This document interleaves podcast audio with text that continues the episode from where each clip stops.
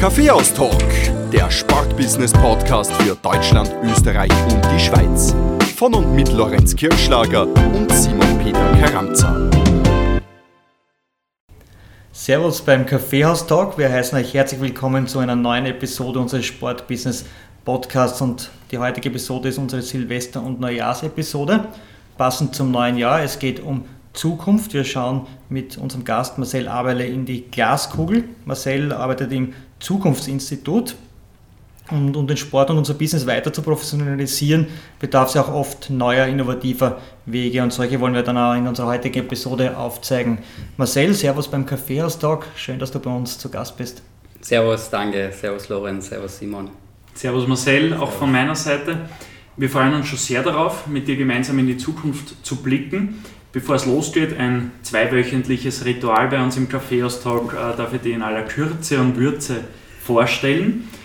Ähm, Sportbusiness ist beim Marcel Aberle zu Beginn seiner beruflichen Laufbahn eigentlich gar nicht auf der Agenda gestanden. Äh, er ist nämlich in Deutschland geboren und aufgewachsen, genauer gesagt in Stuttgart, hat sich dann aber für ein Studium in Krems entschieden, indem er dort Management und IT studiert hat. Die ersten Jahre von Marcel waren digital geprägt, auch eben die ersten Berufsjahre dann. Er war unter anderem IT-Strategy Consultant und hat auch ein digital lastiges Startup namens SimiLife gegründet. Seit 2018 ist der heute 38-jährige Marcel Aberle Geschäftsführer beim Zukunftsinstitut und damit, auch wenn es sich vielleicht nicht so anhören mag, ist er im Sportbusiness endgültig angekommen, denn er baut für das Zukunftsinstitut in Wien gerade eine Abteilung für Sport und Sportbusiness-Themen der Zukunft auf. Privat ist Marcel ledig und was er uns vor dem Kaffeeaustrag mit leuchtenden Augen noch verraten hat, er ist stolzer Onkel von drei Nichten, zwei Neffen und drei Patenkindern. Ja, da ist einiges los, ja. Marcel, für die erste Frage braucht es keine Analyse der Zukunft, äh, auch keinen Blick in die Glaskugel. Welchen Kaffee dürfen wir dir servieren? Eigentlich Schwarztee, um ehrlich zu sein. das äh, ist uns jetzt, äh, muss ich sagen, das hat uns heute vor eine kleine Bewährungsprobe gestellt, weil Schwarztee haben wir keinen hier, aber darf es Pfefferminztee sein? Gerne, ja, gerne. Gebürtiger Stuttgarter, du wohnst aber mittlerweile schon, glaube ich, über zehn Jahre in Wien, aber die Kaffeehauskultur dürfte es nicht in dein Herz geschafft haben. Ja, die, die Kultur schon, also im Kaffeehaus sich zu treffen und äh, Themen zu besprechen, sei es privat oder Business, die finde ich echt super. Ähm, Kaffee trinke ich nur ganz gelegentlich. Also wenn dann wirklich sehr, wenn ich einfach Lust drauf habe, ja, mal so ein schöner Verlängerter, das geht schon, aber jetzt so dauerhaft Kaffee trinken, ist, ich bin eh schon immer so ein Mensch mit viel Energie, wenn ich dann noch Koffein zu mir nehme, das glaube das überfordert ab und zu manche Menschen dann. Und gibt es ein Lieblingskaffeehaus von dir in der Stadt? Jetzt abgesehen vom Kaffee, einfach wo es ja, gemütlich ist. Also das eine Startup, was du angesprochen hast, das haben wir eigentlich primär im Café Eines gegründet mhm. und aufgebaut. Das ist ein netter, netter Zufall. Jetzt können wir auch ein Geheimnis lüften. Die Hardcore-Fans des Kaffeehaus-Dog wissen es. Der Simon und ich haben den Kaffeehaus-Dog auch im Café Eiles entwickelt. Ja. Ah, okay. Schau, das wusste ich gar nicht. Ja, super. Wo große Dinge beginnen. Ja. Marcel, äh, der Schwerpunkt unserer heutigen Episode, das haben wir jetzt schon äh, mehrfach erwähnt, wird deine Arbeit beim Zukunftsinstitut sein und wie man mit euren Ansätzen den Sport bzw. das Sportbusiness weiter professionalisieren kann. Mhm. Beschreib vielleicht eingangs einmal in wenigen Worten, was das Zukunftsinstitut ist und was mhm. ihr dort macht. Ja, gerne. Das Zukunftsinstitut wurde 1998 gegründet von Matthias Horx und der Kern ist die Trend- und Zukunftsforschung. Ja? Also wir beschäftigen uns hauptsächlich mit dem gesellschaftlichen Wandel da draußen und mit den Megatrends. Also was sind wirklich die großen Trendbewegungen? Und dann haben wir eben im Prinzip eigentlich drei Einheiten. Also eine, die primär den Research machen, eine Einheit, die so eine Art ja, Event, Agentur und Speaker Agency ist. Also da kann man anrufen, wenn man zum Beispiel möchte, dass der Matthias Hawks mal einen Vortrag hält oder wenn man auch ein ganzes Event organisiert haben möchte. Und die dritte Einheit, und dafür bin ich quasi Geschäftsführer, die sitzt auch primär hier in Wien, ist eben das Consulting. Und beim Consulting geht es darum, das ganze Trendwissen, das wir haben, eben für Unternehmen, Organisationen, aber auch eben äh, Vereine zu übersetzen. Ja, weil am Ende des Tages ist es eigentlich immer die gleiche Frage. Welche Trends sind für uns relevant und warum und was müssen wir tun, um diese Potenziale zu nutzen? Und dafür haben wir eben ganz viele Methoden entwickelt, um diesen, diesen Brückenschlag herzustellen. Marcel, du hast da das Wort Megatrend genannt. Mhm. Um, um, was geht es da? Ähm, also Megatrends sind sagen wir, eine ganz spezielle Definition von, ähm, von Trends. Also das Ding ist ja, wir, wenn du heutzutage in die Medien schaust, hast du das Gefühl, jede zweite Woche taucht irgendwo ein neuer Megatrend auf. Ja, da gibt es den neuen Megatrend im Retail und dann gibt es den neuen Megatrend in Gesundheit. Und äh, bei uns im Zukunftsinstitut war eben schon immer die Idee, wie so ein Umbrella da mal drüber zu legen und drauf zu schauen, jetzt mal branchenunabhängig und global betrachtet, was sind denn wirklich die Megatrends, also die großen Treiber. Ja? Und daher haben für uns auch ähm, die Megatrends eine klare Definition. Also es gibt eine klare Definition, was macht ein Trend zu Megatrend. Das ist einmal, er muss global wirken. Ja? Also da gibt es dann Trends, die sind sicher regional und länderspezifisch, wirken die ein bisschen mehr, äh, irgendwo anders ein bisschen mehr, manchmal ein bisschen weniger, aber sie müssen global wirken. Sie müssen ubiquitär sein, also das heißt, sie müssen Politik, Gesellschaft äh, und Wirtschaft beeinflussen. Dadurch kriegen sie auch so die große Kraft und sind daher auch so interessant. Sie müssen epochal sein, das bedeutet, sie müssen eine mindeste Lebens, also prognostizierte Lebensdauer, muss man sagen, von 50 Jahren aufweisen. Und sie müssen eine gewisse Komplexität, eine gewisse Mehrschichtigkeit aufweisen. Und dann kriegen sie quasi den Trend, Megatrend, äh, den Stempel Megatrend.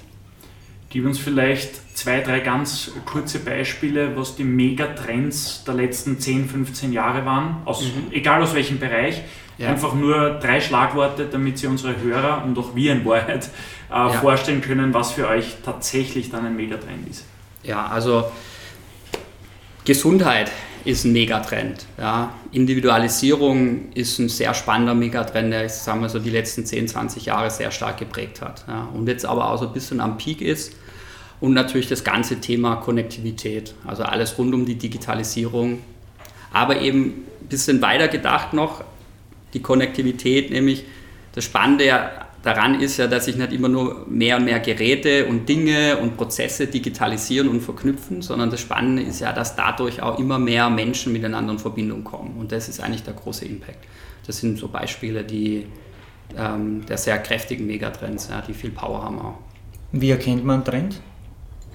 Ähm, wie erkennt man Trends? Ja, also ich sag mal, das ist eine Frage, die ich ganz oft gestellt bekomme. Ähm, und das Thema Trendforschung ist eigentlich ganz stark das Thema, also Beobachtung im Endeffekt. Also es ist ganz stark wirklich Beobachtung von, ähm, von Veränderungen, von, von Weak Signals, wie wir es nennen. Ja. Ähm, es ist ganz viel Beobachtung, also viel ja, qualitative Analyse. Und ähm, bei uns funktioniert es auch im Zukunftsinstitut so, dass unsere Researcher eben primär auf den gesellschaftlichen Wandel fokussiert ist. Und dann haben wir quasi ein großes Netzwerk an Experten und Expertinnen, die dann sehr fokussiert sind. Also die sind dann sehr fokussiert auf Mobilität, auf Sport, auf Gesundheit, auf Food. Da sind dann alle Industrien und Branchen abgedeckt.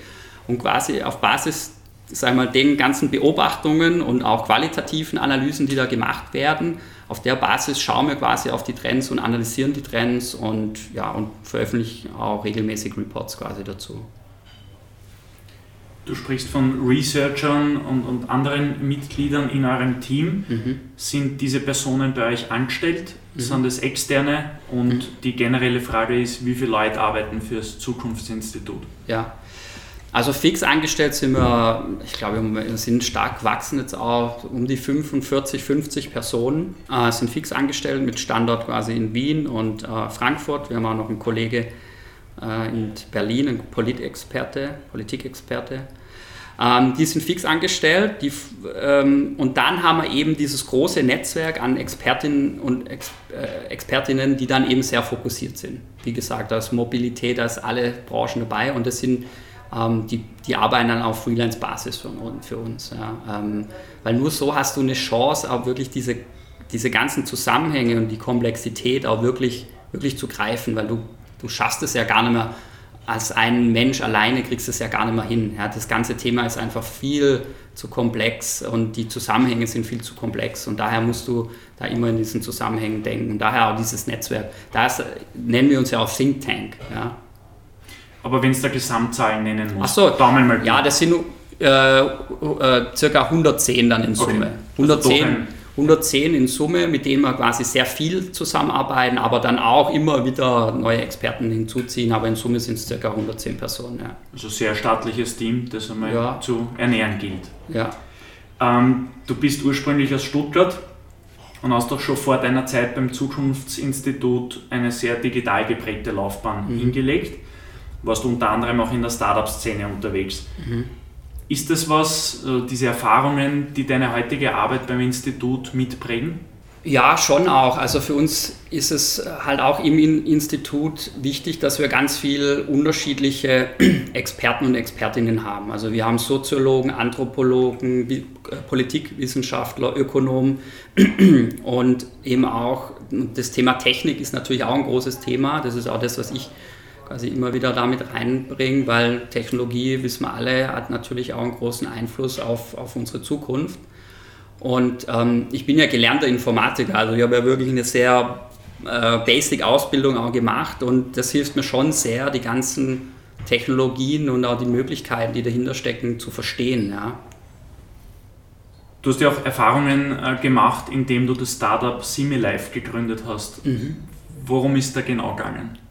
Ähm, bei SemiLife ging es darum, dass wir, ähm, also wir haben im Endeffekt mentales Training gamifiziert. Mein, mein Partner, der war ähm, selbst äh, also Mentaltrainer der Rudernationalmannschaft der Österreicher und beim Rudern ist ja mentales Training schon sehr verankert, ja, weil die trainieren ganz viel, haben wenig Wettbewerbe.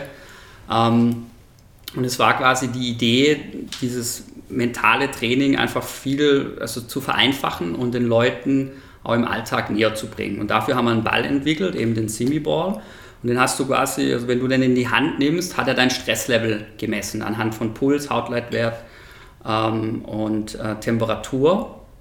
Und hat dir quasi ein Feedback gegeben per Farbcode, ja, wie gestresst du bist.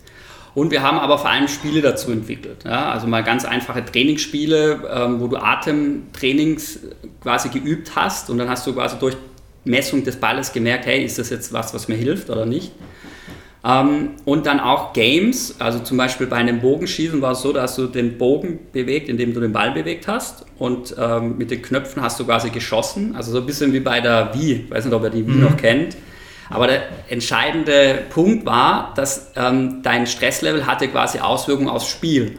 Also wenn du gestresst warst, dann war quasi dein Fadenkreuz ganz groß und du hast nur ungefähr zielen und treffen können. Und nur wenn du dich entspannt hast, ist es immer kleiner geworden und du hast ganz äh, gezielt ähm, ja, einfach zielen und treffen können. Und somit haben wir eben mentales Training gamifiziert. Das war die Idee und das lief am Anfang auch mega gut. Also da gab es auf Servus TV gab es eine Doku über uns.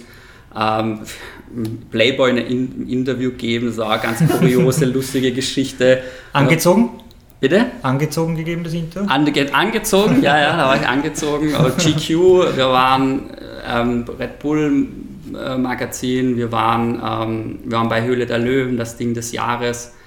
Ähm, ja, und äh, haben auch einen ordentlichen Betrag aufgestellt, ähm, haben, haben fixfertige Prototypen gehabt, also es hat alles funktioniert und dann, ja, dann hat leider so die Anschlussfinanzierung, das war dann ein bisschen die Herausforderung, ähm, wieso das dann letztendlich auch gescheitert ist einfach.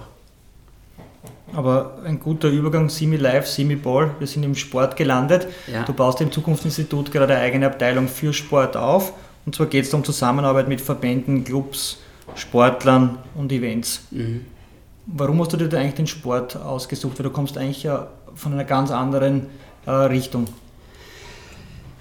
Beruflich ja, aber privat war Sport schon immer meine große Leidenschaft. Also ich habe auch ähm, ja, leidenschaftlich Fußball gespielt, spiele ich auch immer noch und war dem Sport einfach schon immer sehr verbunden. Also eigentlich, um ehrlich zu sein, wollte ich ja immer Fußballprofi werden. Ja? Da ist leider nichts draus geworden. Von dem her ja, war ich dem Sport schon immer, ja, wie gesagt, einfach sehr verbunden und äh, sehr einfach daran interessiert, auch diesen Sport weiterzuentwickeln. Und das Ganze ging eigentlich dann damit los, dass eben der DFB auf uns äh, zukam mit zwei ganz konkreten Fragen. Ähm, und ähm, ja, wir haben einfach auch gemerkt, dass unsere Methoden, ja, die wir anwenden, ähm, auch einfach in dem Kontext super gut funktionieren. Ja. Und so ist es dann alles ein bisschen ins, ins Rollen gekommen. Ja. Lasst ihr das eins zu eins äh, umlegen auf Sport, eure Methoden, oder musst du das schon was adaptieren, um diesen Bereich bei euch aufzubauen? Nee, die, also generell sind die ganzen Methoden, was wir einsetzen, sind Branchen komplett unabhängig. Ja. Wir hatten bisher nur einfach nicht so den, den, den Fokus am Sport, ähm, beziehungsweise haben das auch nicht großartig beworben, muss man auch dazu sagen. Ja. Das ist jetzt so ein bisschen ins Rollen gekommen, einfach mit der, mit der Zusammenarbeit durch den, durch den DFB. Ja. Mit welchen Playern im Sportbusiness arbeitet ihr bereits zusammen, abgesehen vom DFB? Mhm. Ähm, mit dem Austria Triathlon zum Beispiel ähm, haben wir jetzt ein, wirklich ein cooles Projekt gemacht mit dem Daniel Döller, der war ja auch schon bei euch im, im Podcast. Und ähm, ja, im Zuge dieser, dieser DFB-Geschichte sind wir auch mit äh, Teamwork Sport in den Austausch gekommen. Der Werner war ja auch schon bei euch im, im Podcast. Und mit denen haben wir jetzt auch wirklich ein sehr, ja, einfach ein sehr cooles Angebot entwickelt, wo es eben darum geht, dass wir unsere methodische Expertise und die Expertise, die wir haben, eben diesen gesellschaftlichen Wandel und den Megatrends, und die haben ja Auswirkungen auf alle Bereiche. Ja. Also geht es nicht nur, dass die auf eine Branche eine Auswirkung haben, sondern die haben auf alle Industrien ähm, Auswirkungen. Eben gemeinsam verknüpfen mit ihrem, ähm, ja, mit ihrem Sport-Know-how. Ja. DFB, Austrian Triathlon Bodersdorf, äh, Teamwerk Sport. Lass uns mit dem DFB starten. Du hast gesagt, mhm. der DFB ist auf euch zugekommen. Mhm. Mit welchem Ziel ist der DFB auf euch zugekommen oder was hat er äh, ausgegeben, was er herausfinden will mhm. in der Zusammenarbeit mit euch?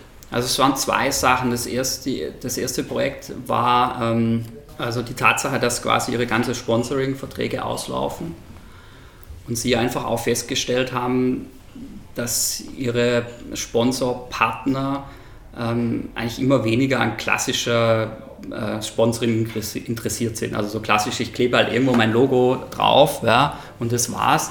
Äh, sondern dass die immer mehr daran interessiert sind, wirklich Kontakt mit der Community zu, äh, in Kontakt zu kommen und auch dort sich für etwas ganz Konkretes zu positionieren. Und ähm, sie haben quasi die Aufgabe gehabt, ein neues ähm, ja, Marketingkonzept zu entwickeln. Und unsere Aufgabe ähm, war quasi für sie eigentlich so ein eine Art ähm, ja, Trend-Framework zu entwickeln. Also zu schauen, hey, was sind eigentlich wirklich die, die Zielgruppen ähm, vom, vom DFB? Ja? Ähm, welche Trends äh, liegen quasi dort dahinter? Ja? Also welche Themen interessiert diese Menschen? Und dann auch zu schauen, ähm, und was sind quasi potenzielle Sponsorpartner, die auch dazu passen. Ja? Also wie die wo zur eigenen Zielgruppe passen, wo zu den Marken und Werten des DFB passen.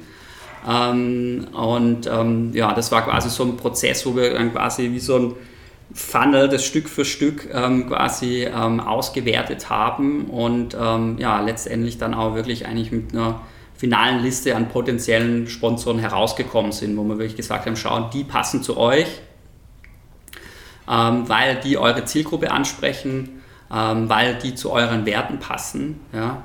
Im Zuge der Analyse haben wir dann auch nochmal einen, einen Sponsor-Experten hinzugezogen und der hat es dann auch nochmal verifiziert und hat gesagt, okay, ähm, der und der ist interessant, aber der sponsert zum Beispiel schon Olympia, deshalb ähm, braucht es den nicht ansprechen. Ja? Und so haben wir das quasi analysiert. Das war ein spannender Prozess. Die potenziellen Sponsoren habt ihr auch ja. ihr geliefert oder in Zusammenarbeit ja. mit dem DFB und der hat gesagt, okay, ihr habt geliefert, keine Ahnung, die äh, die Megatrends und, und auf was sie sich spezialisieren ja. sollen und der DFB ist mit Vorschlägen gekommen oder habt nee. ihr auch die Sponsoren vorgeschlagen, die potenziellen? Nee, die, die Liste kam von uns, das war folgendermaßen.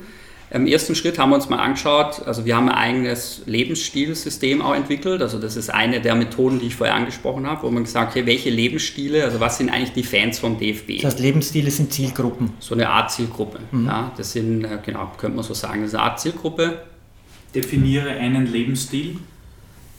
Ähm, den Proll Professional. bitte, bitte so, dass unsere mehrere hundert heißt, Hörer verstehen. Also, der heißt wirklich so. Also der, Na, aber was verkörpert der? Ist das ein den, Arbeiter, den, der über 50 kennst ist? Kennst du den Robert Geißen? Ja. Das ist ein Proll, ja. typischer Proll-Professional-Lebensstil. Okay, also Proll bezieht sich diesbezüglich wirklich auf äh, Prolet. Ja, ja, kann man so sagen. Ja. Mhm. Also wir, und wir haben uns quasi angeschaut, welche Lebensstile zu welchen Marken, also wo, welche Fans haben sie bei welchen Marken. Und, dann, und die Lebensstile bei uns bauen eben auch auf Trends auf. Ja? Also es ist bei uns stark verknüpft und da haben wir gesagt, okay, gibt es zum Beispiel eine Gruppe so der Traditionalisten. Ja? Das ist zum Beispiel der Lebensstil äh, Traditionsbürger und Mainstreamer. Ja? Zwei weitere Lebensstile zu nennen. Das sind so die Traditional Traditionalisten. Ähm, und die bauen zum Beispiel ganz stark auf dem Megatrend Sicherheit auf. Ja? Und dann haben wir uns angeschaut, okay, zum, zu, zu diesem Megatrend Sicherheit ähm, haben wir so genannte Social Listening Analyse gemacht. Also da haben wir gesagt, okay, über was sprechen die Menschen in Facebook, Instagram, Twitter und Co. eigentlich zu dem Thema Sicherheit? Also über welche Branchen wird da eigentlich gesprochen? Ja? Und ähm, über welche Firmen wird gesprochen? Und dann kam man zum Beispiel zu der Versicherungsbranche. Ja, da wird in dem Kontext viel drüber gesprochen und ähm, quasi auch zu Firmen, über die gesprochen wurde. Und dann haben wir uns auch nochmal angeschaut, okay, und wie wird jetzt eigentlich über die gesprochen? Also über welche wird positiv gesprochen und über welche wird negativ gesprochen. Und so wurde quasi der, die Liste, also der, der Trichter zu dem potenziellen ähm, äh, Sponsorpartner wurde quasi immer enger. Und am Schluss haben wir dann mit einer 180, so Sponsoragentur, die halt, sagen wir mal, auch viel Insight-Know-how haben, die haben dann nochmal drüber geschaut und sagen, wie gesagt, hey, der und der der ist quasi durch den Filter durchgekommen, aber die sponsern halt schon Olympia und sind deshalb keine potenziellen Sponsorpartner. Jetzt sind wir schon sehr konkret, äh, ja. jetzt äh, werde ich noch konkreter. Wir haben den Lebensstil äh, Prol Professional, hast du gesagt, hast ja. du? Ja. Äh, welche Branche, welche Marke habt ihr da dem DFB für diesen Lebensstil empfohlen? Also mich würde es interessieren, welche Firma passt zum Pro Professional? Naja, ähm, Außer Ed Hardy und die Geißen-Fans. Philipp, Philipp Plein, oder? Philipp, oder Philipp Plein. Philipp Plein ist mein die, Fehler. Ja. Nee, also man muss das ein bisschen, also wir haben bei ihnen, sind wir nicht auf die einzelnen Lebensstile eingegangen, sondern eher auf die Gruppen. Also beim DFB war es ganz spannend, wir haben eigentlich zwei große Gruppen erkannt. Nämlich einmal, wie schon gesagt, die Anhängerschaft und Traditionalisten den Traditionsbürger und den Mainstreamer.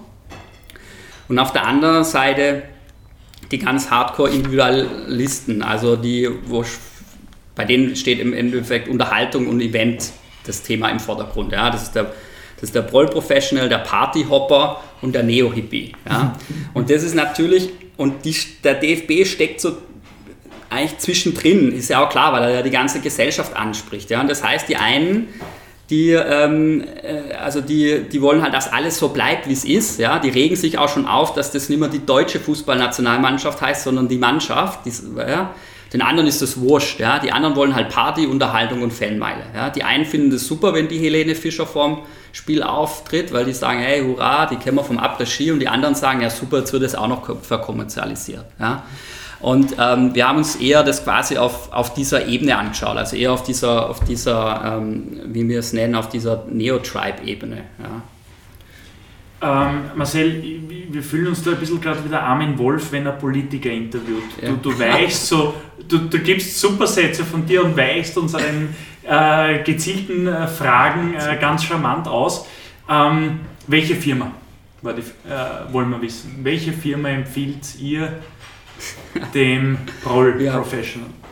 Also beim DFB haben wir, wir haben das wirklich nicht auf der Basis gemacht. Wir, wir, wir haben ehrlich nicht, ähm, wir haben jetzt nicht den einen äh, Lebensstil dazu gezogen, sondern eher so dieses Unterhaltungsthema und ähm, ähm, quasi das andere. Aber jetzt auch aus deiner Sicht gesprochen, Philipp Plein zum Beispiel wäre wahrscheinlich genauso eine Klar. Marke, die, die passen würde. Etwas Absolut. gehobenerer Stil, aber für ja, klar, sogenannte Proleten gedacht. Der Proll Professional ähm, möchte sich profilieren durch Marken. Das ist ein klassischer Fan zum Beispiel, wo halt auch in der VIP-Lounge hockt, ja, jetzt beim DFB zum Beispiel. Das ist so ein klassisches mhm. Produkt für, für einen Proll Professional auch. Ja. Also das klingt auch so ein bisschen negativ, der Proll Professional. Inzwischen haben wir den übrigens umbenannt in Me Professional, ja, damit, weil viele das dann so, so einfach so negativ assoziieren. Aber ja, zum Beispiel so in der VIP-Lounge hocken, das ist so ein klassisches Ding für ihn, ja. Oder Philipp Lein, äh, äh, Prada, das sind halt so die Labels, mit denen er sich halt gern schmückt, ja. Marcel, pass auf, wir machen jetzt folgendes. Der Simon arbeitet beim ÖFB. Ja.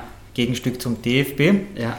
Äh, ist dort für die Digitalisierung verantwortlich, wo es natürlich auch geht, sehr stark um die Weiterentwicklung des ÖFB und um es äh, zukunftsfit zu machen, den Verband. Ja.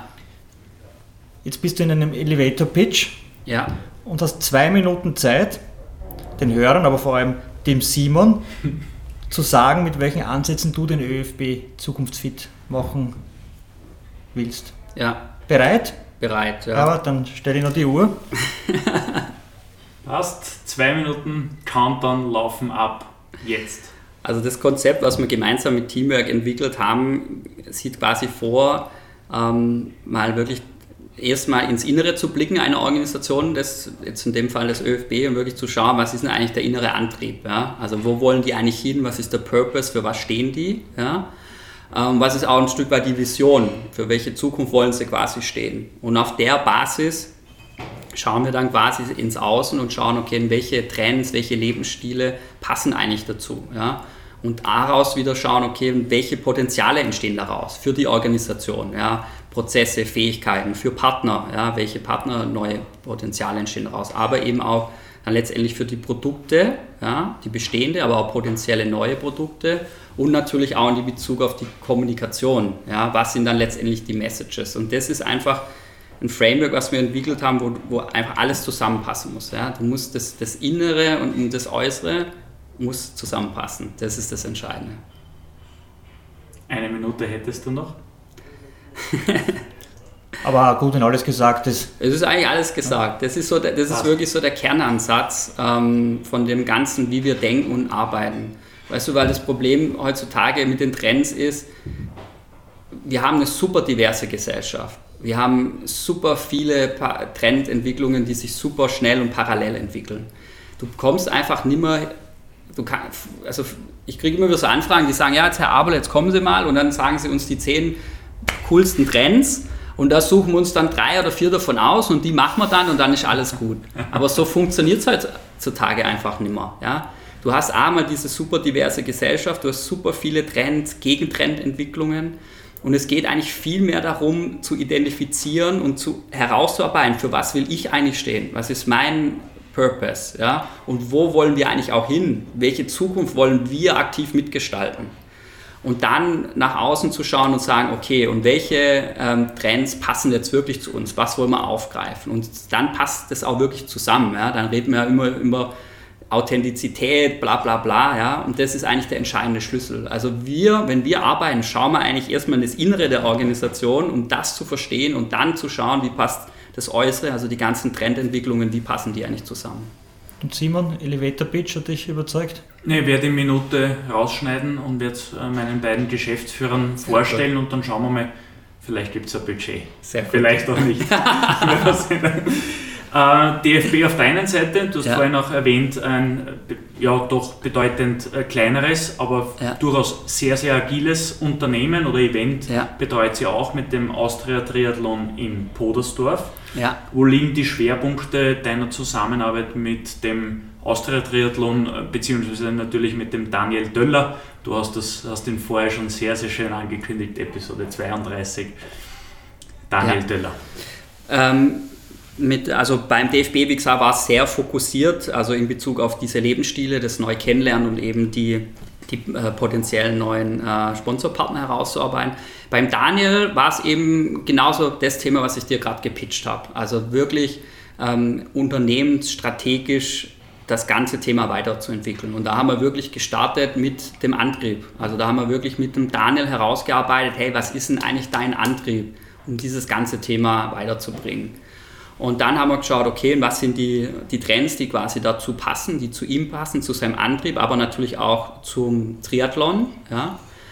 Und dann sind wir eben die ganze Kette durchgegangen. Da haben wir geschaut, okay, was sind, geben, ergeben sich daraus wieder für Potenziale für ähm, Kunden, also welche Lebensstile passen zum Triathlon, was bedeutet das für seine Organisation, für sein Partnernetzwerk, für seine Produkte und letztendlich auch für seine Resonanz- äh, und Kommunikationsbereiche. Da haben wir genau das gemacht. Ja. Das heißt, für den Daniel äh, betreut ihr aber eigentlich auch Sponsoren. Also Die- das- auch den Daniel, auch den Triathlon. aber ihr sucht, wenn äh, Interesse besteht, auch den Kontakt und die Beratung zu den oder, und für die Partner des Trainings. Genau, also die Idee ist auch da, äh, also wir haben auch bei ihm quasi ganz klar angesagt, welche Zielgruppe adressiert er eigentlich. Ja? Und ähm, da ist eben das, das Angebot äh, für potenzielle Sponsorpartner eben das zu matchen und zu sagen, hey, schaut mal, das sind die Lebensstile, die der Triathlon quasi anzieht und anspricht und wie, sind das die, wie passen die jetzt zu euch ja, und welche sind für euch interessant. Ja. Wenn ein Unternehmen diesen Podcast hört und eine Kooperation oder eine Arbeit mit euch starten möchte, wie, welchen Zeitraum, ich weiß, das ist nicht äh, ganz leicht zu beantworten, mhm. aber so der, der Normalfall, ja, über welchen Zeitraum würdest du sagen, macht es Sinn, zumindest zusammenarbeiten, ja. zu, zusammenzuarbeiten? Sind es mehrere Wochen? Sind es mehrere mhm. Monate? Mhm. Macht es nur Sinn, wenn man ein, zwei, drei Jahre ins Visier nimmt? Boah, du, das, also es gibt da wirklich von bis. Es geht los mit Eintages-Workshops, zum Beispiel zum Thema Umgang mit Zukunft lernen, wo wir mal generell erklären, hey, was gibt es überhaupt für Trends? Wie entwickeln sich Trends? Wie kann man Trend von Hype unterscheiden? Was gibt es für Tools wie die Megatrends oder auch die Lebensstile? Also wirklich so Eintages-Einstiegs-Workshops. Aber das geht wirklich dann bis zu ein, eineinhalb, zweijährige ähm, trendbasierte Strategieberatungsprozesse ähm, dann. Da ist eigentlich alles dabei und sehr, sehr, individuell einfach auf die Bedürfnisse abgestimmt. Manche haben dann auch ganz konkrete Fragen. Also der DFB kam ja noch, gab es ja noch ein zweites Projekt, äh, wo dann ganz konkret die Frage war, hey, welchen Impact hat eigentlich Corona auf den Amateurfußball und welche Potenziale und Risiken äh, entstehen daraus? Das war dann eine ganz konkrete Frage, mit der wir uns eben, das ging, wie lange ging das? Vier Wochen oder so, haben wir uns dann ganz konkret zum Beispiel damit beschäftigt. Ja das Thema mit, der, mit diesem Trend-Framework und mit der, quasi mit der Liste für die Sponsorpartner, das ging deutlich länger, ja, das waren drei Monate. Bleiben wir noch ein bisschen beim Thema äh, Sponsoren. Jetzt mhm. äh, schaust du, ob äh, ein Fit besteht zwischen Sponsor und Event. Bleiben wir mhm. beim äh, Austrian Triathlon. Mhm. Äh, jetzt passt der Fit und du sagst, okay, das macht Sinn, dass ihr zusammenarbeitet.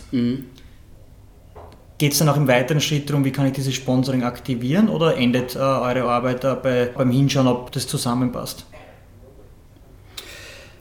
Das ist alles möglich, ja. Das kommt immer darauf an, was ist dann, was ist, was ist gefordert, ja. Also ähm, wir können vor allem auch offenlegen, wie passt das zusammen und dann auch quasi, also wir haben ja zu den Lebensstilen mega viel Daten, ja. Also wirklich was haben die für Wertesets, wie erreicht man die, was mögen die für Marken, ja, wie wir vorher schon geredet haben. Also da können wir einfach unglaublich viel Insights liefern, wie man die eben aktivieren kann und dann hängt es eben immer davon ab, wie tiefgreifend möchte der äh, jeweilige Kunde da mit uns zusammenarbeiten. Also für den DFB zum Beispiel haben wir das dann, haben wir wirklich individuelle Lebensstile dann noch erarbeitet und bis zu Personas das heruntergebrochen. Das heißt, ihr sagt dann auch, wie kann ich diese Zielgruppe, diese Lebensstile ansprechen? Genau. Entwickelt ihr Storytelling dann äh, drumherum? Ähm, das, also wir sind jetzt keine Marketingagentur, ja. also wir haben dann schon, wir haben Partner, die dann eher so die Storytelling-Geschichten ähm, erarbeiten, wenn das gewünscht okay, das ist. also bei der Aktivierung übergebt ihr, das ist die Schnittstelle, wo ihr dann auch übergebt an Drittpartner, mit denen ihr natürlich dann auch zusammenarbeitet, ja. mit dem Boot seid, aber die Arbeit macht dann wer andere. Genau, also die mhm. wirklich ähnliche Slogans oder so entwickeln, das macht dann, macht dann eine Agentur. Mhm. Du hast ihn vorher bereits angesprochen, der Werner Grabherr, der bei uns mhm. in Episode 30 äh, zu Gast war, hat gemeinsam mit seinem Freund Stefan Bader und dessen Unternehmen Teamwerk Sport ja. den Report Fußball 2050 herausgebracht. Der Report äh, 2050, Fußball 2050 zeigt Entwicklungen und Trends auf, äh, die den Fußball verändern werden, mhm. Schrägstrich können. Mittlerweile machen sie aber mit euch auch gemeinsame Sache. Mhm. Ähm, ihr habt ein Konzept mit dem Namen Vereinsentwicklung, Gedankenstrich Zukunft Fußball mhm. ähm, entwickelt. Worum geht es da genau? Ähm, da geht es eben genau das, was wir quasi jetzt schon mit dem Daniel und dem Austria, Austria äh, Triathlon gemacht haben, das eben ähm, im Fußballbereich umzusetzen. Und wie, da kommt ähm, quasi wirklich wieder unsere methodische Kompetenz, unsere Megatrend und gesellschaftliche Kompetenz zu tragen, eben gepaart mit der mit dem Sportkompetenz und dem Sport und speziell eben dem Fußball-Know-how vom, äh, vom Stefan und vom Werner zu tragen. Ja. Habt ihr dieses Konzept schon wo präsentiert? Im größeren Rahmen oder in, ja. bei einzelnen Stakeholdern? Ja, wir sind also mit dem DFB schon im Austausch. Ähm, die, die, haben Interesse daran, weiterzuarbeiten. Ähm, der Stefan hat auch mit der österreichischen äh, Liga schon gesprochen. Ähm, wir kriegen sehr gute Resonanz und sind auch echt optimistisch, da, da wirklich da dran zu bleiben und weiterzuarbeiten an dem Thema, weil also unsere Meinung ist eben, also wir haben ja vorher auch gesprochen, wie kann man das Ganze professionalisieren und aus unserer Sicht ähm, ist da gerade im strategischen Bereich steckt da einfach wahnsinnig viel Potenzial. Ja? Und ähm, eben mit dieser methodischen Kompetenz von unserer Seite und gepaart mit der Fußballkompetenz haben wir da wirklich ein cooles Konzept entwickelt. Ja. Habt ihr das bei Vereinen auch schon präsentiert? Ähm, bei Vereinen direkt, ähm, nee, haben wir es noch nicht präsentiert. Ähm, der Stefan und ähm, der Werner, die haben ja, betreuen ja schon lange Alltag. Ja? Der Werner ist ja jetzt wirklich wieder in, in eine Funktion auch eingetreten. Aber da nutzen die quasi die Systemik schon, schon, schon längere Zeit. Ja. Mhm. Ja, wer Alltag kennt, die machen das dort richtig gut. Vorneweg äh, Christoph Lengle, der Geschäftsführer, da ist wirklich Strategie dahinter und da hat man das Gefühl, äh, die gehen Step by Step den Weg und äh, ja, holen sich dann auch externe Hilfe oder externes ja. Know-how dazu. Total, ja, absolut. Du willst es dann aber auch wissen, wahrscheinlich aus den Gesprächen mit, mit Werner heraus, mit Werner Grabherr, dass es bei Vereinen natürlich oft auch um einen schnellen finanziellen Erfolg und einen Mehrwert geht. Das heißt, ja. äh, Projekte jetzt äh, zu machen, äh, die vielleicht in der Zukunft in, in 15 Jahren was äh, bringen, äh, dafür ist wenig Budget da. Äh, am besten man hat ein Projekt, das dann sofort nach Abschluss auch einen finanziellen mhm. Output bringt. Mhm. Wie überzeugst du Vereine oder Ligen oder eben auch Verbände wie den DFB davon, dass das Konzept Vereinsentwicklung, Zukunft Fußball auch finanziell profitabel für sie ist? Ja, also das, was du angesprochen hast, das ist natürlich eine Riesengeschichte. Ja, also dieser, dieser kurzfristige Erfolg, ähm, der immer von allen gefordert wird, ähm, der ist natürlich da, der Druck ist hoch. Was wir ja machen, ist primär auf strategischer Ebene zu arbeiten. Ja, also wir, wir machen jetzt mit denen, sage ich mal, keine, also tun, empfehlen jetzt, machen irgendwelche Empfehlungen in Bezug auf welche Spieler sie kaufen sollen, sondern das ist wirklich auf Unternehmensstrategie ähm, Ebene da mal wirklich eine saubere Strategie aufzubauen und das auch, vor allem, wie ich ja vorher schon gesagt habe, das mal alles auch sauber zu analysieren. Wo kommen die eigentlich her? Was ist die Identität? Wo wollen sie hin? Wie, wie sieht, was will eigentlich das Umfeld? Wie ticken die Fans?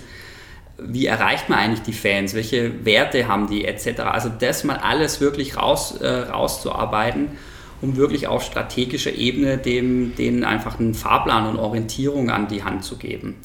Und ähm, Strategie muss man halt wissen, das ist kein Prozess, also andersrum, es ist kein Projekt, sondern es ist eigentlich ein Prozess, wo du dauerhaft dran arbeitest. Und ähm, gerade jetzt zum Beispiel bei Alltag oder auch, wenn ich in Deutschland SC Freiburg nehme, ja, das sind einfach Vereine, wo man sieht, die haben eine klare Strategie und die ziehen sie auch durch. Und ähm, das führt meiner Meinung nach, auch nur das führt meiner Meinung nach wirklich zum nachhaltigen Erfolg. Und das ist eigentlich das Ziel ähm, mit diesem Angebot, was wir da geschaffen haben. Du sprichst jetzt aber nicht von sportlicher Strategie, sondern von Gesamtstrategie und ja. Konzept im Club, genau. was Fanbindung, äh, soziale Werte, äh, von mir aus Außenauftritt, Image und so weiter ja, betrifft. Genau, ja, also wirklich im Wirtschaftskontext würde ich Unternehmensstrategie sagen. Also das ist das, was du, wie du sagst, ja, genau. Ihr arbeitet mit Verbänden, Vereinen, Events. Mhm. Können auch Einzelsportler oder Sportler von euch profitieren? Die hätten ja noch Zeit. Ne? ja, also wir haben, wir haben mal eine, eine, äh, eine bekannte ähm, Rechtsanwältin quasi auch gecoacht zum Beispiel. Also mit der haben wir zum Beispiel ähm, eine wirklich eine Vision entwickelt für eine individuelle Vision für sich selbst und quasi ihr, ihr Business. Ja. Also in, sagen wir, in gewissen Bereichen sicher ja, ja. Also das ganze Thema Vision ist ja ist für uns ein unglaublich spannendes Thema. Und ähm, das, wir haben jetzt für die Region Südtirol, ja, also für die ganze Region Südtirol eine Vision entwickelt, aber wie gesagt auch schon mal für eine einzelne Rechtsanwältin. Und das könnte zum Beispiel auch was sein, was für einen einzelnen Sportler ähm, sehr interessante, äh, ein sehr interessantes Angebot ist. Ja. Marcel, wir haben uns schlau gemacht auf der Homepage vom Zukunftsinstitut und da werden Megatrends mit Lawinen verglichen und zwar aber Lawinen, die in Zeitlupe abgehen, also sehr kraftvoll und langsam. Jetzt hast du aber gesagt, beim DFB habt ihr auf Projektbasis zusammengearbeitet, die Projekte waren irgendwann abgeschlossen. Ist es mit einer einmaligen Beratung getan, weil sich eben Megatrends nur sehr, sehr langsam verändern, nicht alle paar Monate? Oder anders gefragt, warum macht es aus deiner Sicht Sinn, wirklich laufend zusammenzuarbeiten mit dem Zukunftsinstitut? Kommt immer ein bisschen auf die Frage halt an. Also ich sage mal, beim DFB waren das ja ganz konkrete Fragestellungen. Ja, also was eben, eben in Bezug auf die potenziellen Sponsorpartner und eben auf den Impact von Corona. Und die haben wir ganz konkret beantwortet. Ja, also das, da waren das wirklich abgeschlossene Projekte. Das zweite Thema sind eben diese, diese, diese Strategiethemen, diese Business-Strategie. Und wie gesagt, das ist eher wirklich ein Prozess. Und da ist es so, dass wir jetzt auch mit dem, ähm, mit dem Package, was wir da mit Teamwork Sport zusammen entwickelt haben, ähm, quasi ja, schon ein Projekt verkaufen und die Strategie im Endeffekt mal wirklich äh, komplett ähm, neu aufsetzen. Und dann natürlich, wenn Bedarf besteht, schon auch als sagen wir, Advisor auch weiterhin ähm, zur Verfügung zu stehen, immer wieder mal Updates zu machen. Passt es noch? Ist man noch auf dem richtigen Weg? Ähm, und da ist, sind es schon eher fortlaufende Prozesse halt auch, ja, das stimmt. Neben dem klassischen Sport ist ja auch der E-Sport ein immer größer werdendes Thema auf der ganzen Welt, aber vor allem auch jetzt konkret äh, in, in, in der Dachregion. Mhm. Äh, komplett abfahren dort drauf die jüngste Generation, die Gen Z. Ähm, findet man auf der Megatrend Map E-Sports oder mhm. findet man den dort vielleicht als Subtrend? Mhm. Ja, das ist eine große, äh, also das gab, intern schon ein bisschen Diskussion auch. Ähm, also aktuell ist äh, nicht drauf, ja, es ist ähm, Playfulness drauf. Also das, das ist so ein bisschen ähm, ja, ein Trend, der das alles, dieses ganze Spiele-Thema ein bisschen breiter fasst. Aber E-Sports direkt ist noch nicht drauf. Aber die Entwicklungen, wie du angesprochen hast, sind extrem. Ja, also das ist Wahnsinn. Also ähm, mit Simiball waren wir damals auf der Gamescom in Köln und wenn man sich das mal anschaut, was da entsteht, ist un unglaublich. Wahnsinn, ja. Sehr spannend. Machen wir vielleicht dann aus ganz aktuellem Anlass noch folgende Frage. Wo ordnest du das Metaverse von Facebook, Schrägstrich Meta ein? Das ist bei dem ganzen Thema, also Megatrend Konnektivität und dann primär eigentlich das also der Subtrend real digital. Also dass die quasi digitale Welt und ähm, physische Welt einfach immer mehr miteinander verschwindet. Ja. Und noch einmal kurz zurück zum, zu E-Sports wenn du dein wissenschaftliches Denken und, und dein Herz oder deine private mhm. Meinung zusammenfließen lässt, mhm. wohin geht im E-Sports äh, deiner Meinung nach die Reise? Also das, die Professionalisierung wird, äh, wird zunehmen. Also es ist ja schon Wahnsinn, wenn man sich das in Amerika anschaut. Die füllen ja schon ganze Hallen, ja, wie bei einem, bei einem physischen Spiel im Endeffekt. Äh, und der, der Markt auch ist ja unglaublich, ja, also wie, wie der steigt, was die teilweise schon für Sponsorverträge unterschreiben. Also ich habe einen, einen Freund von mir, der arbeitet bei Biodynamics, was die ähm, teilweise ähm, an Kohle bezahlen, damit die Jungs mit ihren Kopfhörern spielen, das ist Wahnsinn, ja. Und ähm, also ich sehe da nach wie vor einen großen Wachstumsmarkt, dass das also ich, ich stelle mir so ein bisschen die Frage, verdienen die irgendwann, also verdienen die Zocker dann irgendwann so viel wie ein Messi, ja, weißt du, wie ich meine? Wenn man denkt, kommt so weit, bin mir nicht sicher, aber es wird immer mehr in die Richtung gehen. Simon hat gerade die Zielgruppe Gen Z angesprochen. Wie hast du bei euch äh, diese Zielgruppe äh, als Lebenstrend gesehen? Weil Pro Professional habt für die Gen Z auch so, so einen Namen? Ähm, da wird wahrscheinlich der Lebensstil Digital Natives am besten passen, ja. Jetzt bist du halt bei einem Podcast zu Gast. Wir sind natürlich auch sehr Podcast interessiert. In welchen Megatrend oder Subtrend fällt mhm. Podcast rein? Podcast ist Megatrend Wissenskultur und dann Subtrend Edutainment. Ja, also kennt ihr den Trend Edutainment? Also die Kombination. Edutainment. Also die Kombination. Aber Education in Kombination mit Entertainment. Ganz genau, ja. Das ist eher, also das ist gerade auch im Bildungsbereich meiner Meinung nach einer der, der Top- Trends überhaupt, weil also du, im Bildungsbereich äh, also hast du ja wahnsinnig Konkurrenz, ja, nämlich von den ganzen Netflix und Sachen, die irgendwie die Aufmerksamkeit ähm, von den Leuten klauen und du musst die, die Dinge einfach so unterhaltsam aufbereiten, dass die Leute sich das eben gern anschauen oder anhören.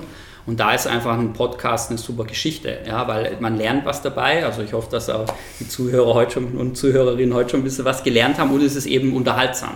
Deshalb ist es Deshalb seid ihr voll im Trend. Ja. Äh, wir sehen uns ja auch in gewisser Weise, also das war damals im Café Eiles die, der initiale Gedanke, dass wir ein Sport-Edu-Podcast sein ah, wollen, super, also ein äh, Sport- und Education-Podcast, äh, weil wir nicht selber oberschlau was erzählen wollen, sondern eben unseren Hörern die Möglichkeit bieten wollen, fürs eigene Leben durch deine und eure Erfahrungen einfach mitzunehmen.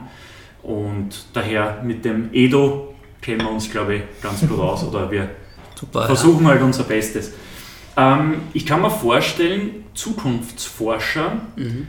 haben ja viele positive Seiten, aber ich glaube zu wissen, dass man euch vielleicht dann oft mit Hellsehern mhm. äh, verwechselt oder zumindest geneigt ist, eure Prognosen ja. als mehr oder weniger als Feststellung anzusehen.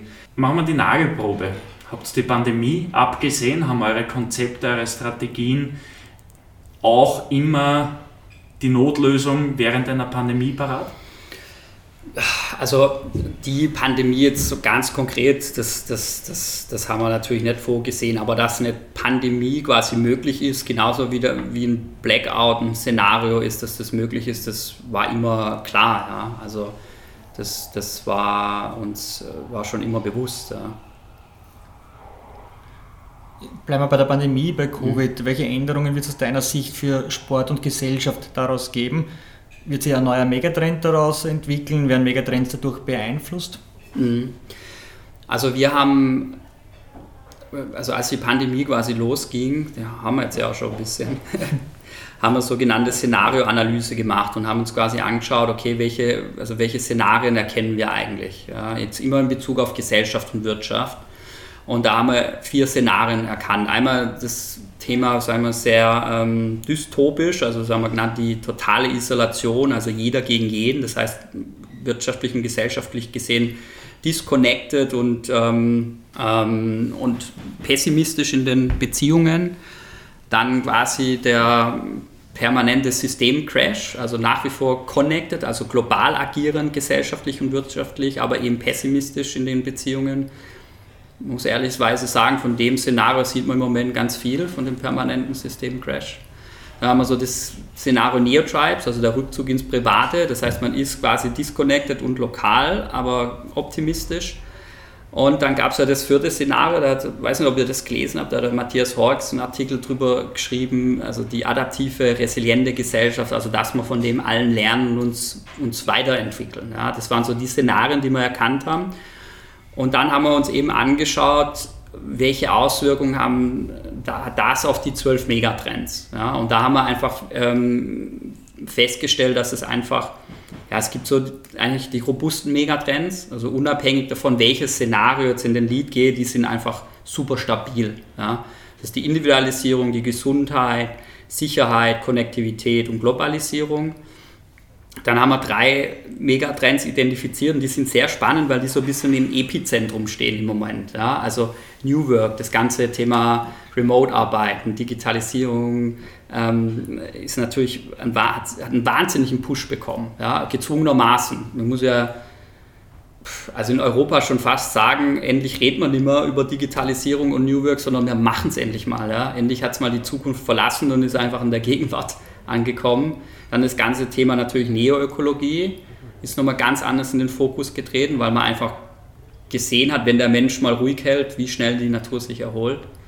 Silver Society auch ähm, spannend, weil das einfach so die Hauptzielgruppe, äh, also was heißt Hauptzielgruppe, also Gefahrengruppe äh, betrifft. Und für mich am spannendsten sind eigentlich die letzte Gruppe, und das sind die ambivalenten Megatrends, nämlich Gender Shift, wo man dann halt doch gesehen hat, wenn es hart auf hart kommt, ist halt doch wieder die Frau, die nach den Kindern schaut, damit der Mann in den Zoom-Call gehen kann. Urbanisierung, auch sehr spannend, wurde sehr ausgebremst, sehr stark ausgebremst durch Corona. Jeder, der irgendwie aus, Land dann raus konnte bei den Lockdowns, hat es getan und man merkt es auch in den Immobilienpreisen, die sich stark entwickelt haben, vor allem in den Ballungen, also in den Speckgürteln. Die Mobilität sehr ambivalent, das Fahrrad der große Gewinner. Ich meine, es ist ja Wahnsinn, bring mal in Wien ein, äh, ein Fahrrad zum, in Werkstatt oder kauf mal eins, das ist ja unglaublich. Äh, dann öffentlicher Verkehr der große Verlierer. Und was natürlich auch sehr ambivalent ist in Bezug auf ganze Fake News, ähm, Verschwörungstheorien ist halt das Thema Wissens, Wissenskultur. Ja, das ist auch sehr ambivalent und für uns sind natürlich die Ambivalenten, also da, wo sich jetzt viel verschiebt, das sind natürlich für uns super spannend und da schauen wir im Moment auch sehr genau hin, was, was passiert da und wie geht es dort weiter. Du hast ihn vorhin schon erwähnt, Matthias Horst, der mhm. Gründer des äh, Zukunftsinstituts. Der ist nämlich äh, Bestandteil der nächsten Frage. Mhm. Eine zugegeben etwas gemeine Frage. Ich kann mir das schon denken. äh, ja, äh, nein, wir können nicht aus, wir müssen jetzt. Äh, du musst auch durch diesen schweren Moment durch. Er hat nämlich 2001 gemeint, dass das Internet kein Massenmedium wird. Ja. Wir wissen, es ist anders gekommen, wobei ich muss ihn verteidigen. Äh, Albert Einstein hat einmal gesagt, im Jahr Hausnummer 2000 wird ein durchschnittlicher Computer auch eine Hausnummer 10 Kubikmeter groß sein. Ja. So, so irgendwie war das. Ähm, also Matthias Horz ist bei mutigen Zukunftsprognosen, die fehlschlagen, nicht äh, alleine. Ja. Würdest du die Aussage deines Chefs ähm, trotzdem verteidigen? Oh, ich glaube, Oder gibt es nichts schön zu reden? Nein, was gibt es was gibt's da verteidigen? Das, das war ein Griff ins Klo ein Stück weit.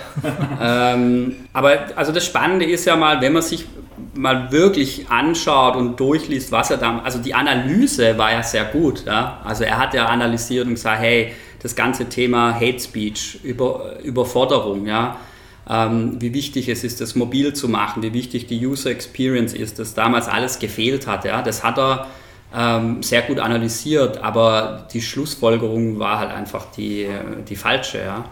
Und ähm, was man jetzt sagen muss, also damals war das Zukunftsinstitut ähm, gerade mal drei Jahre alt und noch relativ klein. Ähm, mittlerweile ist es ja so, wie ich vorher schon ähm, dargestellt habe, dass wir halt eben auf Basis dieses Expertennetzwerkes, dieses, großen Expertennetzwerkes und eben auch diese ganzen unterschiedlichen Expertise, die wir im Institut haben, mit unterschiedlichen ähm, Experten und Expertinnen eben versuchen, ähm, und das sage ich wirklich, versuchen eben Blindspots auszumerzen, ja, weil im Endeffekt hat einfach jeder Mensch hat seine Blindspots, ja, du hast Themen, mit denen kennst du dich gut aus, da bist du total darauf fokussiert und es gibt einfach Themen, wo du ähm, ja, einfach nicht so eine Wahrnehmung dafür hast. Das hat jeder von uns. Und da geht das auszumerzen schaffst du eben nur, wenn du halt ganz viele Blick, unterschiedliche Blickwinkel und Experten zu einem Thema befragst. Und ja, so, so funktionieren und ticken wir heutzutage. Ja. Gut, man kann es auch anders sehen, äh, durch seine kritische Analyse hat er die Blindspots äh, vom Internet aufgedeckt, den Internet das, den Antrieb gegeben, diese Blindspots auszuschalten und deswegen ist das Internet erst so groß geworden. Also von daher äh, würde ich sagen, Matthias Horx ist eigentlich der Macher des Internets. Nein, ich weiß nicht, ob man das so sagen kann. Aber das, ja, das, das Ding ist ja, ist ja, ganz lustig, weil das wird ihm ja wirklich jedes Jahr, immer zum Jahresende, also ihr habt, ich glaube, du hast vorher schon gesagt, da spricht man immer über zu, wird es ihm jedes Jahr aufs Brot gestrichen, dass er das damals gesagt hat. Und ähm, interessanterweise ist auch so, er hat ja auch schon vor x Jahren ein, die Social Media Plattform Facebook für tot erklärt. Ja? Das haben sie dann auch jahrelang jedes Jahr aufs Brot geschmiert, bis vor zwei Jahren eigentlich so die Revolte losging, ähm, wo dann viele ehemalige Mitarbeiter gesagt haben, hey, was wir da machen, ist eigentlich nicht gut und das macht, macht äh, Menschen krank und ähm, jetzt spüren sie es nimmer aufs Brot. Aber die Internetgeschichte ist ein Klassiker, die kommt natürlich jedes Jahr zum Jahresende, äh, wird die wieder ausgepackt. Ja. Ja, leider. Dann kommen wir wieder zu den Hellsehern. Ähm, wir kommen nun aber nicht zu den Hellsehern, sondern zu unseren finalen Fragekategorien. Und mhm. die erste davon äh, nennt sich Tipps, Tricks und Trends. Mhm. Ich starte mit der Frage, welche Entwicklung wird den Sport in den kommenden 30 Jahren besonders prägen? Oh, welche Entwicklung? Ja, das ist, das ist eine sehr gute Frage. Ja. Ähm, also ich glaube auf einer Seite, was, ähm, was wir auch bei dieser Analyse für den DFB in Bezug auf Corona und den Amateurfußball ähm, erkannt haben, ist diese, diese Diskrepanz, was, was du halt bei vielen Vereinen, also wenn ich jetzt mal mehr vom Amateurfußball auch ein Stück weit spreche, ja, die Diskrepanz zwischen ähm, man will irgendwo dazugehören, ja, also dieses Wir-Gefühl, wo die Leute danach lechzen, was durch Corona auch massiv verstärkt wurde, aber auf der anderen Seite auch ähm, die, also die zunehmende Flexibilität, die die Menschen einfach brauchen. Ja. Ähm, also viele wollen halt einfach nicht mehr so strikt jetzt beim Verein mitarbeiten und sagen, hey, Dienstagstraining und Donnerstagstraining und Samstags Würstel verkaufen und, und Sonntags geht zum Spiel, das wollen viele nicht mehr. Ähm, und ähm, das eben aufzulösen, ja, also der DFB hat da so ein Thema dann äh, identifiziert, jeder spielt sein Format. Ja, also ich glaube, das ist so auf dem, auf, dem, äh, in, auf dem Amateursektor einfach ein spannendes Verhältnis, wie kann man da alle erreichen. Ähm, und also ich finde zum Beispiel die DSG-Liga in Österreich ist zum Beispiel ein sehr spannendes Format, ja, wo, da, wo viel flexibler und einfacher zugänglich ist.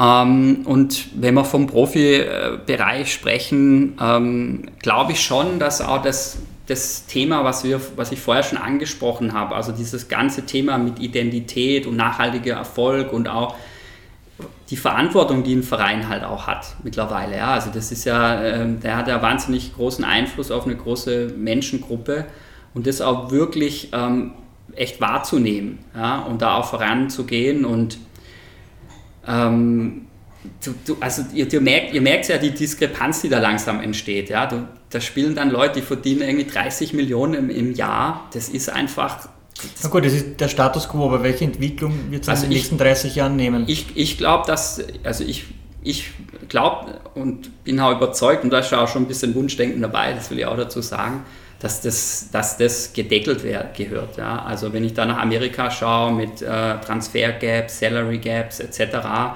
ähm, also ich kann mir es nicht anders vorstellen, das muss auch im Fußball kommen.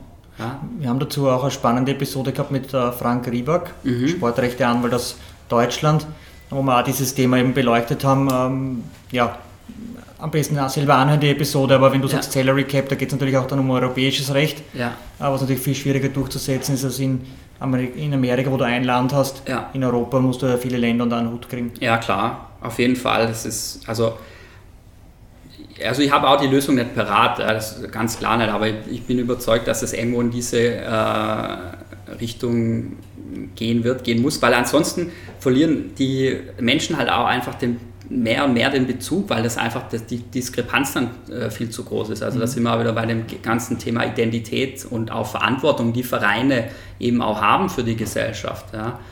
Ähm, und ansonsten ist natürlich das ganze Thema, also wenn wir jetzt auf die Megatrends blicken, ist halt natürlich die Konnektivität eine Riesengeschichte, da ist viel Potenzial. Ich meine, ich weiß nicht, es gibt ja kaum noch einen Verein, der kein E-Sport-Team hat. Ja.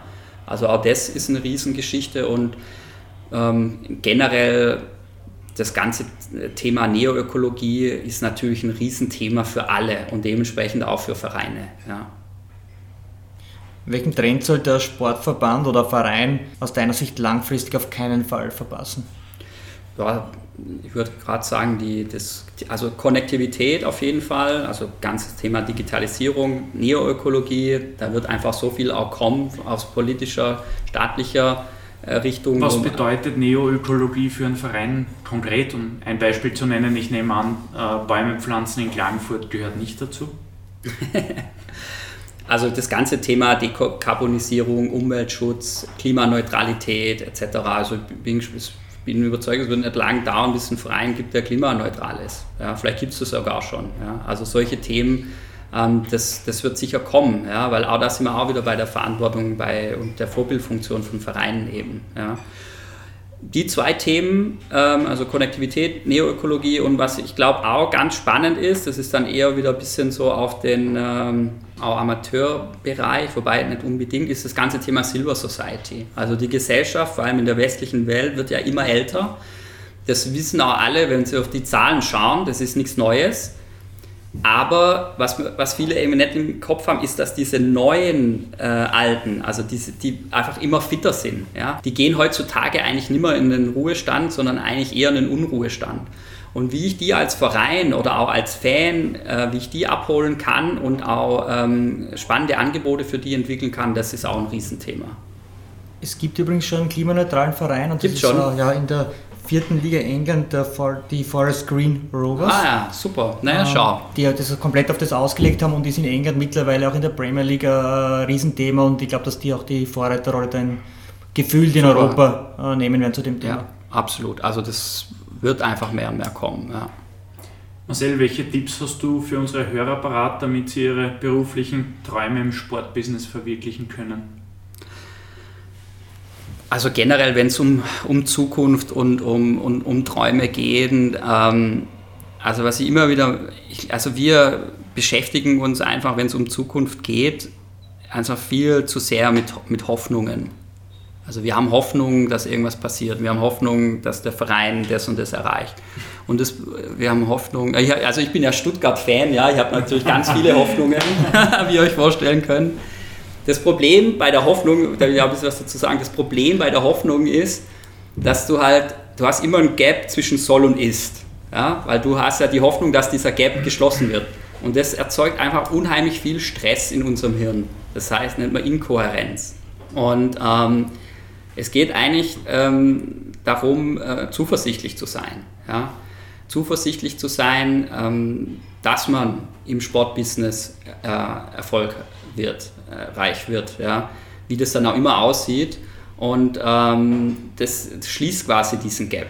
Ja? Ist bisschen, man darf es nicht verwechseln mit den Optimisten, weil die Optimisten würden sagen, ah, ich werde erfolgreich und ich werde der Top-Manager. Viele erzählen dann ja schon, sie sind schon irgendwas, obwohl sie es noch gar nicht sind. Ja? Das erzeugt auch wieder Stress, weil dann setzen sie sich selber unter Druck. Aber die Zuversicht ist ein ganz spannender Zugang äh, zur Zukunft, weil dann sagen, ja, ich bin zuversichtlich, ich werde erfolgreich und ähm, ähm, ich werde meinen Weg gehen und ähm, sollte das nicht in dem Bereich sein, dann, wird's in einem anderen, dann soll es auch nicht sein. Ja? Dann nimmt, das, nimmt man sich einfach mal den, den Druck und den Stress quasi auch von der Zukunft.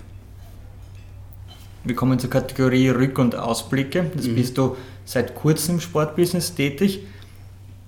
Welche Personen haben dich bisher da am meisten geprägt? Oh, puh, das ist wirklich. Äh, Oder vielleicht auf dem Weg dorthin ins mhm. Sportbusiness. Boah, ist schwierig. Also ich sag mal, der, der Harry Gatterer, der ist ja mit dem Matthias Hawks zusammen der, der Inhaber, der hat wenig mit Sportbusiness zu tun, aber hat ganz viel mit äh, eben systemischen äh, Methodik und mit systemischer Analyse. Und ähm, wie gesagt, ich bin felsenfest überzeugt, dass das auch den, den, das Sportbusiness einfach entscheidend weiterbringt. Zum langfristigen Erfolg gehört auch das Wegstecken von Rückschlägen und das Lernen aus Fehlern. Mhm. Welche Entscheidungen würdest du heute so nicht mehr treffen? Boah, das ist echt. Äh Beschäftigst du nicht so gern mit der Vergangenheit? Nein, das ist. Ich bin, ich bin so ein Zukunftsmensch, weiß.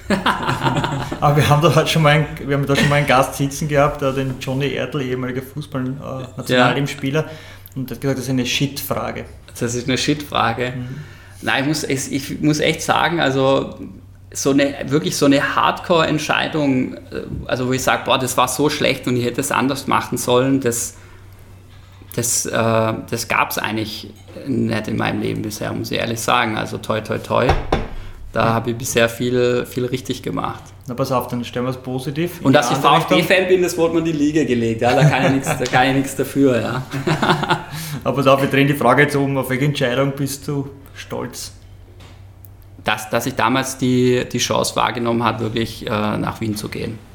Und einfach mal so, so einfach raus aus der Komfortzone. Ja, also ich hatte, kannte ja wirklich gar niemand ähm, damals, als ich nach Wien gezogen bin, vor ja, Januar wären es elf Jahre. Und das wirklich zu sagen, hey, ich ziehe das durch und ich mache das und lasse mich da wirklich auf was komplett Neues ein. Da, das war auch nicht einfach dann am Anfang, aber da bin ich stolz, dass ich es gemacht habe. Ja. Deine ersten Erlebnisse in Wien am Anfang, wie waren die?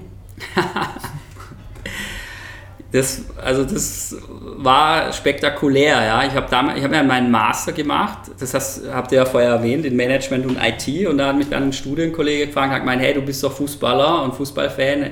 Ich habe zwei Karten äh, fürs Derby, Rapid Wien gegen Austria Wien. Ich so, ja klar, super, gehe mit. Und ähm, das war ganz spannend. Ähm, das war noch im alten Hanapi-Stadion damals. Und ich habe den auch kaum gekannt. Also ich, das war, wir hatten halt ein paar Mal Vorlesungen zusammen, ja. Äh, und dann sind wir da ins Stadion rein und haben Bier getrunken und plötzlich steht es dann irgendwie 1-0 Austria. Ich weiß, ich glaube, der ähm, Junusovic, Junusovic 2-0, der Roland irgendwie, wie hieß der nochmal? Linz. Linz, genau. Ja, und plötzlich ist der Zaun, schaue ich nach rechts und sehe, wie plötzlich der Zaun umkippt und weiß Gott, wie viele tausend äh, Rapid-Fans aufs, äh, aus, auf den Rasen strömen und also sich da eine Massenschlägerei mit der. Also, ich habe mich gefühlt wie bei Braveheart. Ne, wie bei der Patriot, wo sie so ineinander rennen. Und äh, mein Studienkollege, den ich ja eigentlich kaum kannte, der war dann ganz nervös plötzlich, weil seine Jungs da in dem Fanblock drin waren und der war dann plötzlich auch weg. Und nach 20 Minuten stand ich da mit meinem Bier und mit meiner Bratwurst und habe mir halt da die Massenschlägerei an, angeschaut und äh, habe mir gedacht, ja, wow, wo bin ich denn hier gelandet eigentlich? Ja, das waren so die ersten Erlebnisse. Ich glaube, da war ich fünf Tage oder so in Wien. Also da habe ich noch einmal die Wohnung eingeräumt gehabt. Das war so das, das eines ja, der ersten So ist es in Hütteldorf. So ist es. Ja, immer, immer etwas los. Ja. Sehr oft im Positiven. Äh, ich hoffe, das erste Spiel mit dem Nationalteam war etwas ruhiger. Na, das war gar nicht ruhiger, weil das war wirklich, ich weiß nicht, ich glaube, das war ein Monat später oder so, ich bin mir gar nicht sicher. Und das war, ja, das war nämlich gerade gegen Deutschland. Und ähm, also ähnliches Szenario eigentlich im Endeffekt, ganz ehrlich. Ich laufe da rein vorm Spiel, habe mich mit Freunden getroffen aus Stuttgart in die, äh, ins Bermuda-Dreieck und habe schon irgendwie gemerkt, okay, da ist komische Stimmung. Also irgendwie so viel tätowierte Glatzköpfe und äh, Ostdeutsch, äh, wo ich mir gedacht habe, okay, das könnte gefährlich werden. Und dann äh, sitze ich mit einem Kumpel von mir aus Stuttgart auf vom äh, Bermuda-Bräu und das werde ich nie vergessen, das Szenario. Da kommt einer her von denen und sagt so zu meinem Kumpel, können wir den Tisch haben? und, und der Kumpel sagt so, so, sagt so, ja klar, und zeigt so auf den Stuhl, weil da stand noch ein dritten Stuhl. Und ich habe irgendwie so intuitiv irgendwie mein Bier vom Tisch genommen und habe gedacht, sag mal, der hat doch Tisch gesagt. Ja?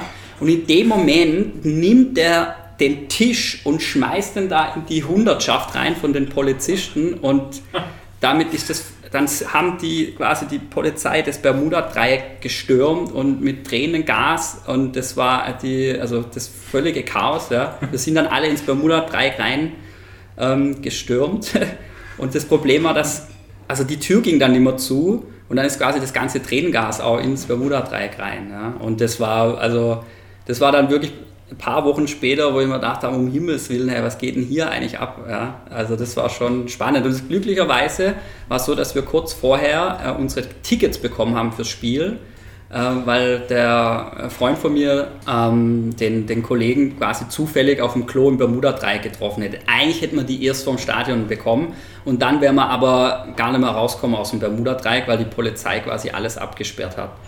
Also die, ähm, die, vor allem jetzt, wenn es um Sport geht, waren die ersten Erfahrungen in Wien waren ziemlich wild. Ja. Ich hoffe, du hast mittlerweile positivere Sporterfahrungen gemacht. Auf jeden Fall, auf jeden Fall, ja. Und ich nehme meinen Claim von vorher zurück und generalisiere auf Wien ist anders, nicht nur, nicht nur Hütteldorf. Ähm, Marcel, wo siehst du dich in fünf Jahren?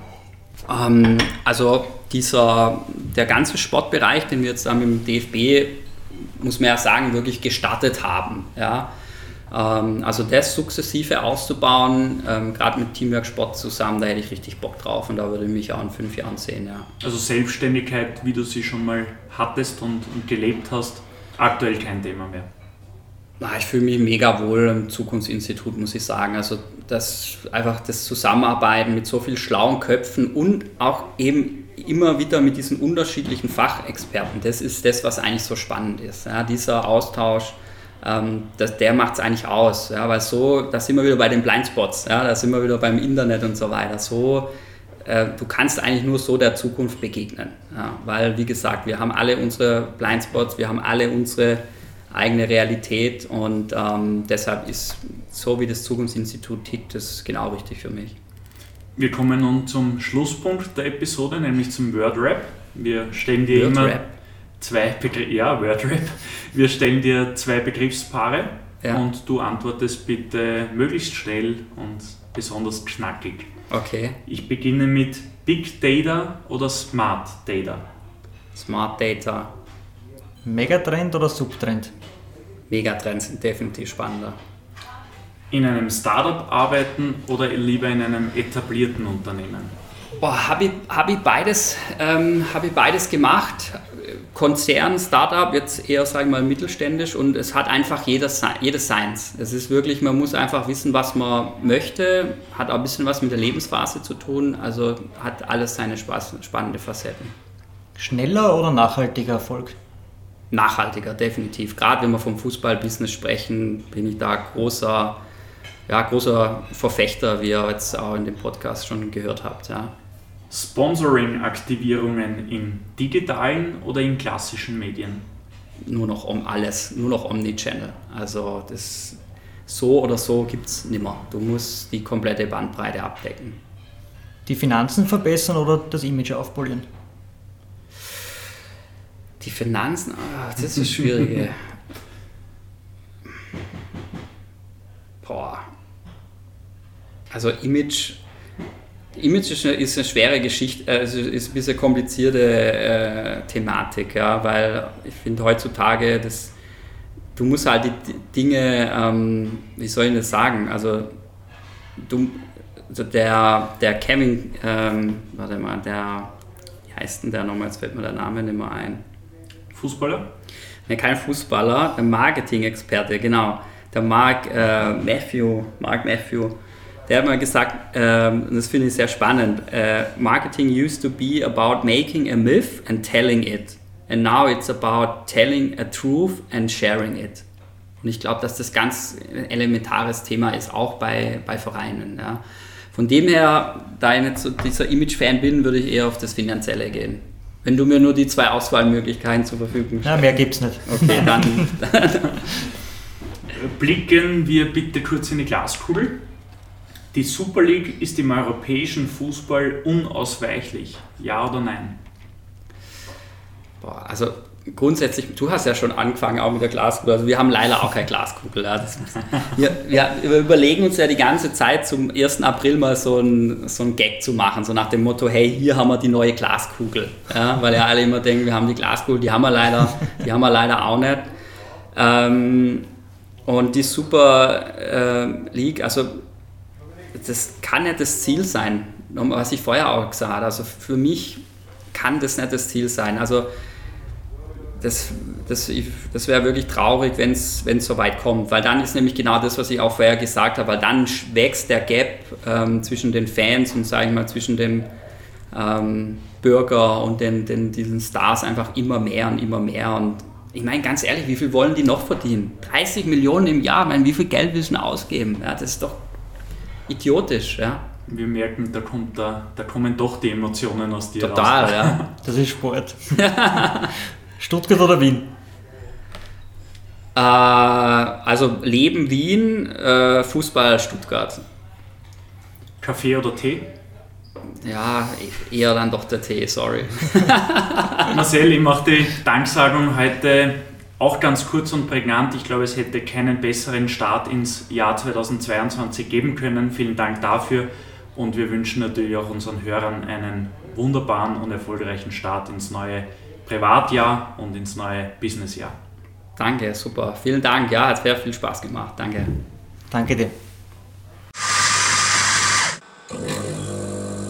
Kaffeehaus-Talk, der Sportbusiness-Podcast für Deutschland, Österreich und die Schweiz von und mit Lorenz Kirschlager und Simon Peter Karamza.